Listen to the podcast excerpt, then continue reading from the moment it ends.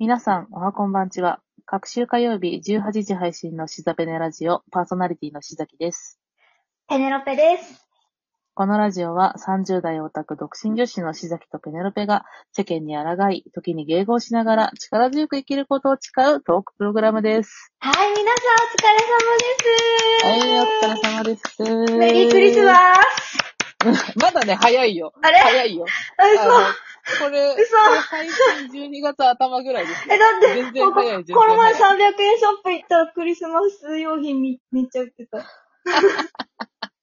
あ、そうっすか。多分ね、あ？な、7日かな？これ7日12 7日そうそうそう7日に、はい、あの、配信されるはずですので、はい。ちょっと早いですね。ちょっと早かったな。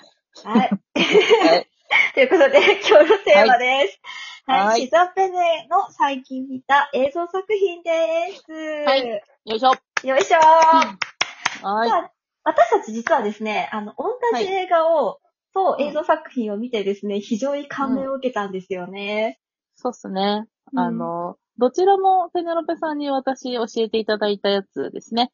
先にあなたが見て、私が後から、はい、見たやつですね。えっ、と、一作は劇場で公開されていた映画で、うんもう一個は、あれはネットフリックス独占のスドラマですかね独占のドラマだっ。たはいね。はい。はい。そうですね。えっ、と、じゃあ、映画の方から、えーとはいタイトル申し上げると、えーモロッコ、彼女たちの朝という映画を我々見てまいりまして、はいまあ、大号泣。もうね、私ずっと見たくて、で、はい見たんですよね。で、朝一だったんですよね。朝一に、あの、吉祥寺の、あアップリンクっていう映画館うでん。見て、うん。あのね、本当に朝一で見るもんじゃねえなと思って。まあでも、あの、私場所は違いとやっぱりね、午前中に見に行きましたけど、そうあのね、マスクの替えを持って行って本当に良かったで。しょ？マスク、替えのマスク必要だったでしょ？びっちょびちょになったでしょ。びっちょびちょ。あの、持って行ったタオルハンカチと、あの、マスクびっちょびちょになりまして、あの、少しだけ、あの、お話というか、ストーリーの概略をお話しすると、まあ、モロッコってタイトルついてる通りね、あの、モロッコの方の、えっ、と、あ生活というか、あれが舞台なんですけども、あちらの文化って、その、イスラム圏の文化の方々がいらっしゃるので、あの、女性が、その一人で子供を出産するっていうことがそもそもちょっとタブー視されてるというか、そうね、あの、いわゆるその、夫がいない女性の方、。そうそう婚そう。外子についてちょっと、ね、人権日本とはまた全然ほぼほぼないとい違う、はい、辛い環境にあるんですよね。数年前まで婚外子には戸籍がなかったらしいですからね、イスラム圏って。うんうんうんうんうん。でもまあね、受け、その映画の劇中で語られていた中でもね、それっぽい感じの描写はありましたよね。そもそもうん実話がベースなんですよね、あの映画。あそうですね。あの、うん監督が、女性の監督さんなんだけど、その、その方が、えっ、と、幼い頃だったかな、に、えっ、と、実際にあったような体験を元にされているんですよね。あの、まあ、すごく簡単に概略を言うと、えっ、と、お、だん、えっ、と、旦那さんを亡くされて、えー母子家庭で過ごしていらっしゃるパン屋の女性のところに、えっ、と、まあ、妊娠中の女性の方がやってくるというか、まあ、転がり込んでくる感じですよね。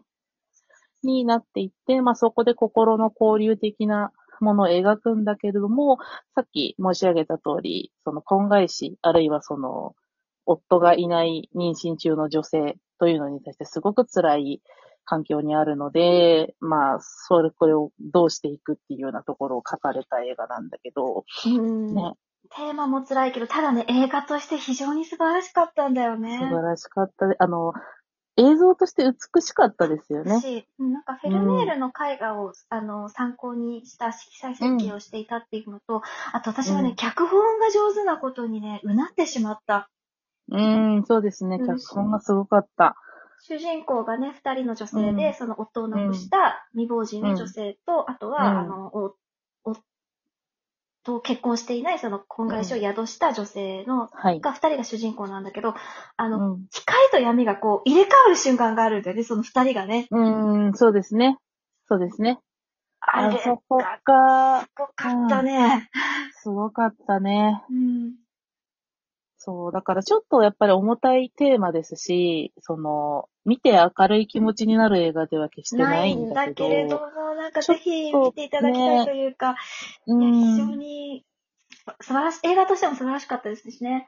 うん、ね。う、ん。ちょっと、あの、あまり、その、大きな映画館でやってるタイプの映画ではないんですけども、ね、何かの配信サイトとかで、多分ねやってくる、うんネットフリックスかとかできっとやってくると思うから、ぜひ見ていただうん、ちょっとね、あ、の、ちょっと、あの、公式サイトとかまだ全然ありますので、ちょっと見ていただいて、一回ちょっとね、少しでも触手が動くものがあればご覧いただきたいうんものに我々は出会ってしまいましたね。ね、よかった、本当にす。ごかった。あうん。あともう一本ね、あの、映画、はいネットフリックス独占独占配信のはい映。画な、あの、ドラマか映画じゃなくてね、。うん。アンオーソドックスっていう、えっと、ニューヨークに住むウルトラオーソドックスっていうユダヤの、うん。ユダヤ教徒の中でも本当に、あの、ストイックにというか、ユダヤの教えを、だけを守って生きる人たちの話なんですけれども、そこから、そこで生まれたとある女性が、そのコミュニティに対して辛さを感じて、そこから抜け出すっていうは、話なんですよね。お母さんを頼って、うんお母さんはちょっとその辛さを感じて、レズビアンだったんだっけ？あの辛さを感じて、かな？うん。うん。で、あの、ドイツに行くんだよね。うん。そうだね。で、まあ、その、お母さんがドイツにいらっしゃるので、まあ、それを頼ってというか、あの、主人公の女性も、あの、いろいろ置いて、ドイツへ行くってんだけど、まあ、その、もともと暮らしてたそのニューヨークの、ね、ウルトラオーソドックスかな、うん、の方々からすると、えーっと、逃げ出した妻を呼び戻さなければじゃないですけど、うん。そういう風な、あの、振る舞いをされるので、まあ、そこのどうなるっていうところを描いたりとかしている作品ですね。ね。モロッコ彼女たちの朝に比べたら、まあ、なんだろうな。辛いけど、あの、うん。アンオーソドックスも辛いですけど、その、なんだろう。もう辛さでひたすら殴られるみたいな感じのドラマではないかなあと思うので、ハッピー見やすいのはちょっこっちかな。とは違うけれども、あの、良かったねっていう感じだし、やっぱり上手だなって思ったのが、うんあ、の、二つのなんか異なる価値観を描くときって、うん。どっちかが、その、主人公サイドじゃない側が割と悪に書かれるケースって多いじゃないですかうん。対比させなきゃいけないから。そうですね。なんだけれども、その、主人公の夫が、はいうん。そのね、いいやつなんだよね。いいやつすごい。そう。あの、そのね、悪くないのユダヤの、うんそう、ユダヤの強い文化の中で生きてるから、そういう価値観をになっちゃっただけ持っているんだで、けど、あそのう、根がいいやつなんだろうなっていう感じがか奥さんのことをす愛そうと頑張って、うそうも不器用で伝えられなくって、うん。うん。みたいなね、うん。ところがあるので、なんかね、いい、いい作品でしたよ、アンオーソドックスもすごく。うん。私、なんか、モロッコ、彼女たちの朝も、アンオーソドックスも、うん。あ、の、我々の生活とは違う文化のお話じゃないです違か。う。うん。そう。だし、その、まあ、どちらも、あの、辛い現実を描いているところがあるうんので、その状況を肯定することは我々、ちょっとしがたいんだけれども、うんただ、それはそれとして、まあ、イスラムだったり、ユダヤだったり、文化のあり方の一つではそう。あるんで。カルチャーなのよ。だからね、そう。それをね、否定するのもやっぱり違うんだよね。だって私たちのカルチャーが否定されたら嫌じゃないですか。宗教とか。まあ。日本人、ね、宗教を持ってない人多いけど、それでもやっぱりなんか、初詣とか意味わかんないよ、みたいな こと言われても、よいクッションってなるじゃん。まあまあ、そうね。そうそうだからそう、我々の文化が否定されたら我々はうん。ね、悲しいと思うように、その、それぞれの文化をお持ちの方々は、うんその文化の中で生きてらっしゃるから、それを、いや、それ違うでしょって真っ向から否定するのもまあ、やっぱり違う。違うから、ただその、それを全く知らないでいるよりは、そ知った方の、がいいこういう文化もあるんだな、で、そこから、それが合わない人ももちろんいるじゃない。日本の中でも日本が生きづらい方がいるように。うん。だからそうなった時に、なんかちょっと間口がもう少し広がってると選べる状況だといいなっていうのが。そうそういろんなそう考え方とか世思いますよね界があるっていうことを知ることは、やっぱいいことだし、あとはその、うん。例えばそう辛い状況、例えばカルチャーに生きてる人たちが、じゃあ抜けたいとか、嫌だってなった時に、うん。私たちは、分かったって言って、ちゃんと、うん。あの、受け入れてあげることも大事だし、その、その彼女が、彼らが否定したうん。文化の人たちも、そっうん。か、じゃあしょうがないよねって言える世界が本当は正しいっていうか、目指さなきゃいけないところなんだなっていうのは、あの、この二つの作品を見て思いましたね、私は。そうですね。ううん。ん。だから、なんだろうね。